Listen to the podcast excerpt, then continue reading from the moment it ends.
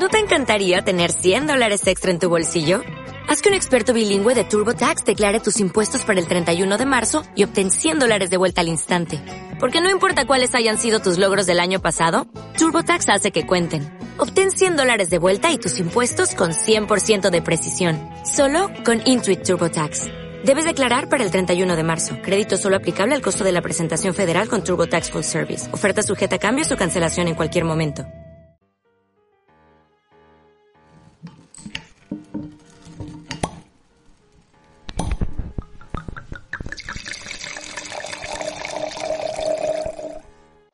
José Luis, feliz año. Feliz año, feliz año Antes nuevo. que nada, estamos aquí de nuevo y además, nuevo año. Mucha gente con ganas de que pasara este 2020 tan diferente. Normal, normal, Joaquín. Así que aquí nos encontramos otra vez. Pues ¿Qué sí. tal todo? Bien, muy bien. Mucha ilusión a ver qué nos depara este 2021 y bueno, y, y también sacándole como, como en todo, ¿no? Sacándole lo, lo positivo también que bueno, que ha tenido el 2020. No, no ha sido un buen año, evidentemente, no lo vamos a negar, pero, pero bueno, también ha tenido sus cosas, sus cosas buenas. Y entre otras, pues, pues este, este apasionante proyecto que, en el- que nos encontramos. Pues sí. ¿Y con qué nos va a elegir tema para este primer capítulo del año? Este episodio. Pues sí, mira, eh, eh, una de las, de las cuestiones que, que abordamos cuando, cuando, bueno, de que vamos a hablar en este, de que vamos a hablar en el siguiente, yo creo que simplemente, pues bueno, estos días atrás hemos tenido unos días de muchísimo frío. Aquí en Sevilla, esto de los 2, 3 grados es, es- es la muerte, es la muerte. Y, y bueno, pues pues esta temperatura también la sufre, la sufre la viña, ¿no? El otro día hablábamos del terruño, lo importante que es la tierra, lo importante que son todo lo que, lo que es el clima, lo que, lo que mm, son el, factor humano, que hablamos mucho del factor humano, nos centramos prácticamente en ese, eh, en, en ese aspecto en concreto, pues hoy creo que deberíamos de hablar del clima y qué es lo que hace ese clima durante este periodo o provoca ese clima en la cepa.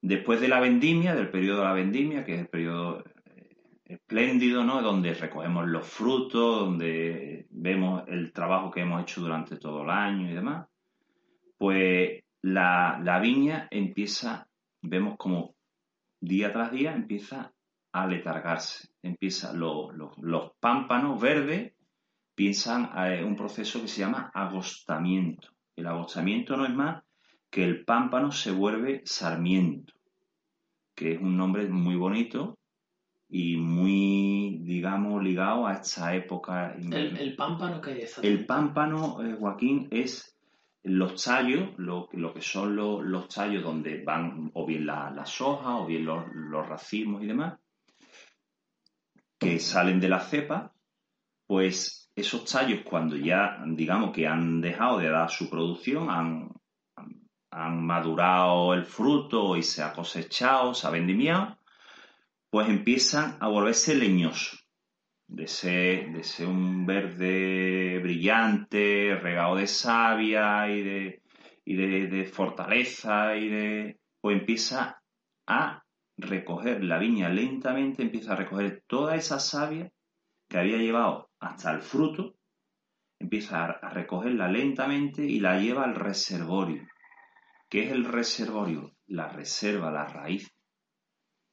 Hablábamos en el capítulo anterior lo importante y lo grandiosa que son las raíces de una viña, que decíamos que pueden llegar a tener hasta 20 metros de, de, de largura o, de profundidad. Pues empieza a llevarse la savia ahí, a la raíz, a la, a la parte, digamos, que está más profunda en la tierra. Sabemos que cuanto más profunda en la tierra, la temperatura es un poco mayor. Entonces, donde digamos que está un poco más calentito, donde está, hace, hace una temperatura más idónea para que pueda aguantar estas frías temperaturas que estamos sufriendo a día de hoy. Entonces, con respecto a este reposo, con respecto a este recogimiento, yo te pregunto a ti, Joaquín, ¿qué me sugieres tú? Pues la verdad que es un tema bastante bonito y bajo mi punto de vista importante. Perdón. Creo que, una, que necesitamos hacer una introspección, no te voy a decir diaria, pero cada cierto tiempo es necesario. Es necesario que paremos un poquito, que nos miremos, qué dirección queremos tomar, cómo vamos encaminando nuestra vida, porque el ser humano tiene, entre los diferentes modos de vida, hay un par de ellos que son muy característicos, que es vivir en modo hacer o vivir en modo ser. ¿Qué nos ofrece el mindful? El mindful lo que nos ofrece es ese modo saber cambiar de uno a otro, porque como decía Aristóteles, en el equilibrio está la virtud. Ni hay que estar todos los días modo ser, modo sintiente, que sería, pero tampoco es bueno el modo hacer continuo, que normalmente es por el ritmo de vida que llevamos, es en el que estamos acostumbrados a vivir. ¿Qué es el modo hacer? El modo hacer es cuando nos movemos todos por expectativa, juzgamos cada cosa que pasa, eh, cuando las cosas ocurren automáticamente mi pensamiento es me gusta o no me gusta, más que aceptarla. Y al final es una lucha continua que lo que genera es muchísimo sufrimiento. Creo que más del necesario. Entonces, el mindful, como he dicho más de una vez, no es más que una herramienta. ¿Qué nos ofrece? Empezar a controlar un poquito nuestros pensamientos, aprender a vivir en el aquí y en el ahora, y empezar a vivir más en el modo ser. El modo ser es sencillamente yo permitir abrir mi mente, volverme más flexible y dejar que las cosas ocurran. Las cosas pasan y sencillamente yo cada vez las voy juzgando menos.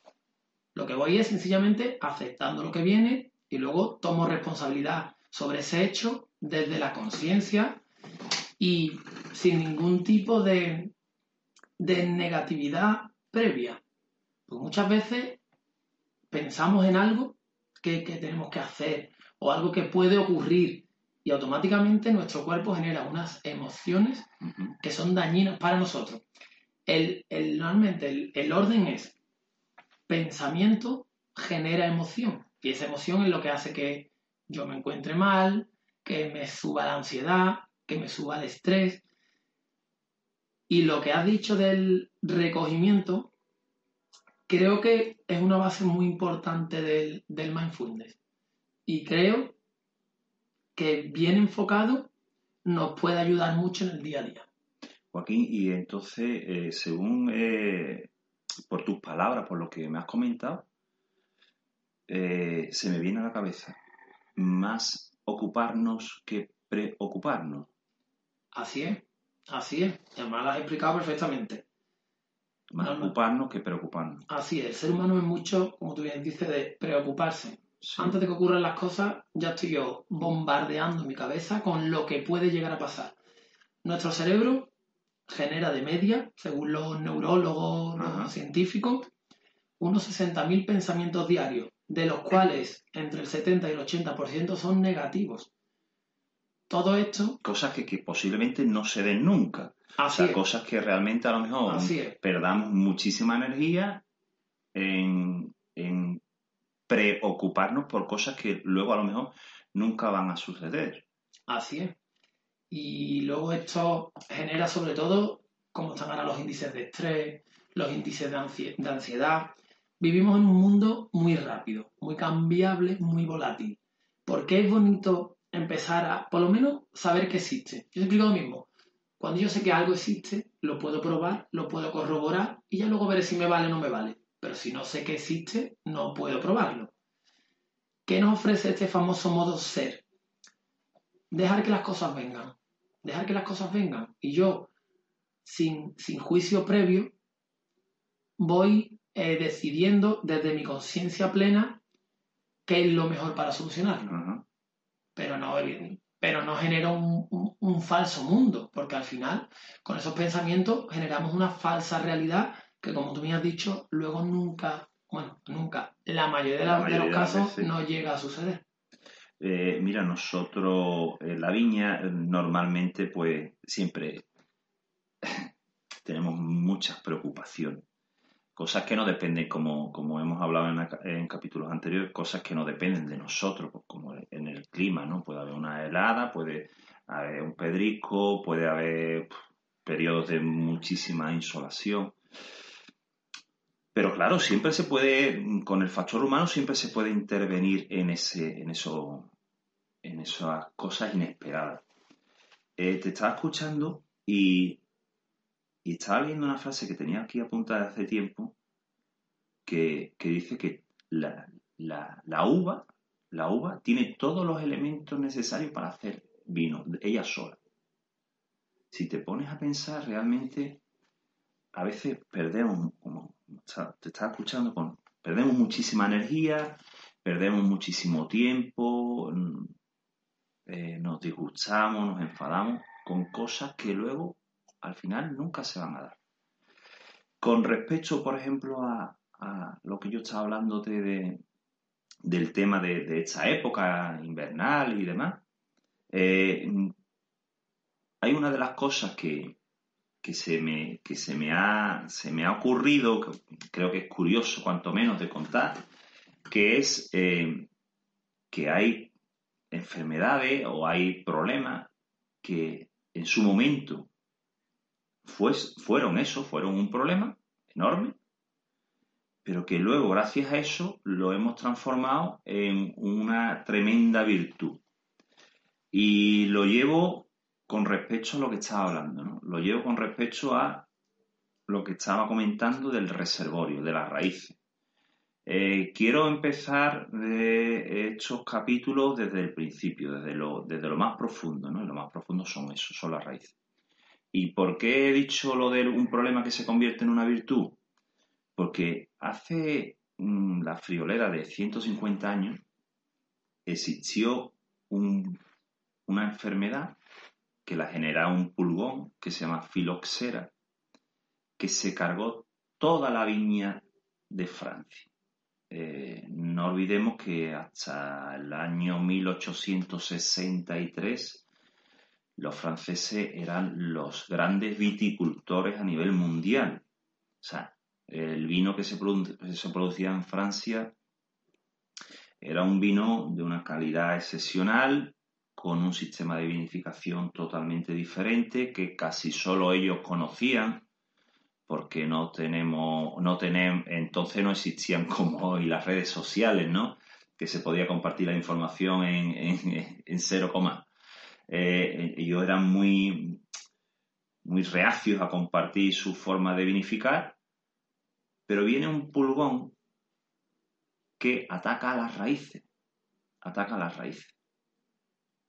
Ataca las raíces de forma que, eh, digamos, crea unas nudosidades en las raíces y hace que esa savia que cuando quiere volver a su, a su estado natural, cuando sube la temperatura, cuando, cuando llega a los 16-18 grados, claro, como digamos que están obstruidas, pues perecen y mueren. Sin embargo, se dan cuenta de que en España no hay ese problema. Y se vienen a España y enseñan sobre todo en la zona de La Rioja, y ya luego más tarde en la parte de la Ribera del Duero, enseñan su sistema de vinificación.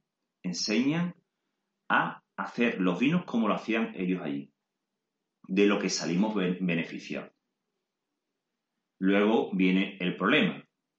Ellos fueron los que introdujeron la filosera y nos la pegaron a nosotros estamos un poco en plan, bueno, parece que estamos hablando del COVID-19 en relación a la cepa, ¿no? Pero bueno, ahora que estamos en un año de cambio, que, es un año que comienza, un año con, mucha ilusión, con, gracias a Dios, con, mm, con una expectativa porque ya está, ya existe una vacuna, ya parece que la gente vamos perdiendo un poquito no el respeto, pero bueno, ya vamos a ver si nos quitamos un poquito ese miedo y demás. Vemos cómo eh, se dan cuenta de que existe una cepa, que es la cepa de origen americano, que no le ataca ese pulgón. Y cómo, imagínate, en 1890 o 1880 y tanto, ¿cómo se da cuenta una persona de que poniendo la parte de abajo, ¿vale? Por resumirlo de una forma bastante simplista, como poniendo la parte de abajo de la parte americana y la parte de arriba de la parte europea salvan ese problema. Salvan ese problema. Pero hay sitios donde ese pulgón no ataca. Y son sitios donde la tierra es muy porosa. Y tenemos la suerte de vivir en uno de esos sitios, aquí muy cerquita de Sevilla, incluso aquí en Sevilla también las hay, en algunas zonas del Aljarafe, pero sobre todo en el marco de Jerez tenemos las, las tierras albarizas. Las tierras albarizas, que esto es carbonato cálcico, se llaman albariza porque proviene de la palabra algo, que es blanco, es claro, y eh, estas tierras, como son muy porosas, y ese pulgón se transmite haciendo pequeños túneles de raíz a raíz, los túneles se le hunden. Entonces no puede ir infectando a las otras cepas. ¿Qué quiero decir con esto? Que encontramos cepas centenarias. Encontramos cepas que son prefiloséricas. O sea, imaginaros cuánta sabiduría hay en una cepa que tiene más de 120, 130 años. Se han dado casos de cepas de antes de 1860 y tanto, 1890. ¿Qué quiero decir con eso?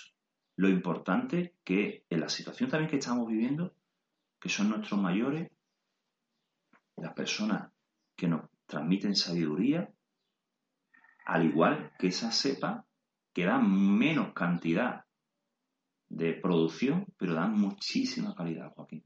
Muchísima calidad. No sé si a lo mejor hecho Pues me gusta lo que estás es algo que, oye, que, te lleve a... Precisamente, mira, eh, llámalo suerte, llámalo azar, llámalo destino. Lo acabas de decir de la calidad viene perfectamente maridado con el tema del modo ser, que es lo que yo me refería antes.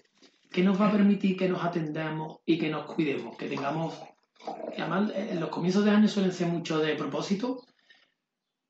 Yo animo a todo el mundo a que comience eso, a atenderse un poquito, a cuidarse, que dejemos de vivir por inercia, todo el día corriendo, todo el día con expectativa, todo el día en eh, modo hacer para conseguir cosas, todo el día con, con esa necesidad de y que empecemos un poquito a vivir desde el modo ser, a disfrutar un poquito más, a sentir que estamos vivos. Yo creo que el 2020 lo que nos va a aportar es eso, es empezar a disfrutar de pequeñas cosas que, bajo mi punto de vista, antes no las valorábamos lo suficiente quizás. Yo hablo, por ejemplo, en mi nombre. Sí, sí, sí, sí, totalmente de acuerdo. Entonces, Hoy voy a dar una recomendación, igual que dije lo del 1%, voy a dar un ejercicio muy sencillo, una recomendación. Nada más quien quiera y le apetezca que lo pruebe, lo verifique, eh, nos escriba en las redes sociales, arroba creativizado en Instagram y nos dé su opinión. Sencillamente un minutito al día. Un minuto por la mañana, por la tarde, porque como bien digo siempre, esto no es más que un entrenamiento. Las habilidades se entrenan. Y el poder del 1%, de ahí que yo lo explicara en el programa anterior, es eso, es empezar por un minutito, en el cual yo me voy a enfocar sencillamente en mi respiración, lo que sería una meditación formal. O, o me siento, como tú bien has contado antes, me siento en un parque a observar, pero estando presente ahí, estando observando esa hoja que se mueve, ese viento, cómo noto el viento, cómo huele, no dejando que los 60.000 famosos pensamientos de lo que he comentado antes nos Entonces, un minutito al día, por la mañana, a la hora que mejor nos venga. Yo creo que todo el mundo se puede sacar un minutito al día y además si lo anclamos, también vuelvo al capítulo anterior, lo anclamos a algo, por ejemplo, me tomo el café y ahora después de tomarme el café, un minutito de, de esta meditación. No es más, la meditación no tiene que ser algo metafísico. Me siento en un lugar tranquilito, apartado, y soy consciente de cada inhalación y exhalación que, que hago. Sencillamente, noto cómo el aire entra y noto cómo el aire sale.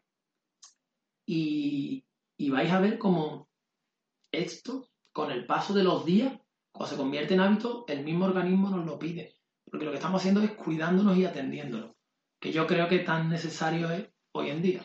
Totalmente, porque eh, a veces no nos damos cuenta en una vida tan, como has dicho, ¿no? tan acelerada en la que siempre vamos corriendo, no nos atendemos. Y lo importante que es hecho, el recogimiento, el, el reposar. Por eso me gusta mucho el tema de hoy del recogimiento. El, decir, oye, ahora, por ejemplo, toca eso, toca reposar. Ayer que fue la, cena de, de Nochevieja y, y, nos acompañó, aparte por supuesto de mi familia, como años anteriores mi cuñada, me dijo una cosa y dice, es que ahora lo que apetece es eso, estar en casa, estar tranquila. Porque ya luego cuando llega el calorcito, ya digo, sí, como, como se suele decir, ¿no? La primavera la sangre artera, ¿no? Así es. Efectivamente, ¿no? Cuando llega el calorcito ya apetece salir, ya apetece... Ahora apetece eso, ¿no? Estar tranquilo, el, el, estar, mm, el reposar. Eso creo que es muy importante. Yo cuando te, te sugerí, entre comillas, ¿no? Este tema de, con relación, evidentemente, yo lo, lo, afronto con relación a lo mío, ¿no? Pero me parece muy interesante eso que está diciendo, ¿no? Ese, ese tiempo que nos dediquemos, aunque sea un minuto al día, que creo que todos tenemos, por supuesto, un minuto para dedicarnos al día, en centrarnos en, disfrutar de, de la respiración, de un de una taza de té o una copa de vino, por supuesto. Y, y bueno, llevándomelo un poco con, con lo mío, como siempre, supongo que a estas alturas, aunque llevamos poquitos capítulos, pero os estáis dando cuenta de un poco de la complejidad ¿no? que, conlleva la viña, ¿no? De hecho, siempre, siempre se ha dicho la viña y el potro que los críe otro. Esto es un arte heroico. Esto es realmente eh, la persona que tiene viña eh, sabe que esto es una dedicación no solo a la hora de, la vendimia, o sea, esto es todo el año. Y durante estos eh, siguientes capítulos, espero que estéis ahí para escucharnos, iremos hablando de pequeñas cosas, pequeñas, porque me gustaría en el siguiente, Joaquín, si tú me lo permites, hablar a nuestros oyentes de, que la viña también llora. Me gusta. Interesante, se plantea Así que, Oye, no quiero. No vamos a hacer spoiler. Ahí va, no quiero hacer spoiler, pero si alguien quiere, a lo mejor también invito a que indaguéis sobre el lloro, que sepáis que, que la viña también sabe llorar. Bueno, José Luis, pues con esto vamos ya llegando al final. Repito, arroba creativizados en Instagram, eh, comentarnos, opinar. Esto lo hacemos entre todos. Y, Ofrecernos temas que queráis que, que comentemos, eh, dudas, lo que, lo que os haga falta. Y sobre todo, como os he dicho, probar, verificar, si os sirve lo quedáis y si no sirve, lo tiro. Pero siempre el conocimiento, el probar, el descubrir, que es algo muy bonito. Y por supuesto, como siempre hacemos, eh, infinitas gracias a nuestro amigo Esteban de White Art del Estudio, que sin su infinita sabiduría, técnicamente. A, su joven edad. por supuesto, pues nos ayuda muchísimo. Vamos creciendo, veis que vamos evolucionando lentamente, pero bueno, ahí lo vamos haciendo. Y a los que ya habéis escuchado los anteriores podcasts, deciros, poneroslo a una hora para escucharlo con una copa de vino. Eso es. Bueno, nos pues despedimos, familia. Muchas gracias por vuestro tiempo. Un abrazo.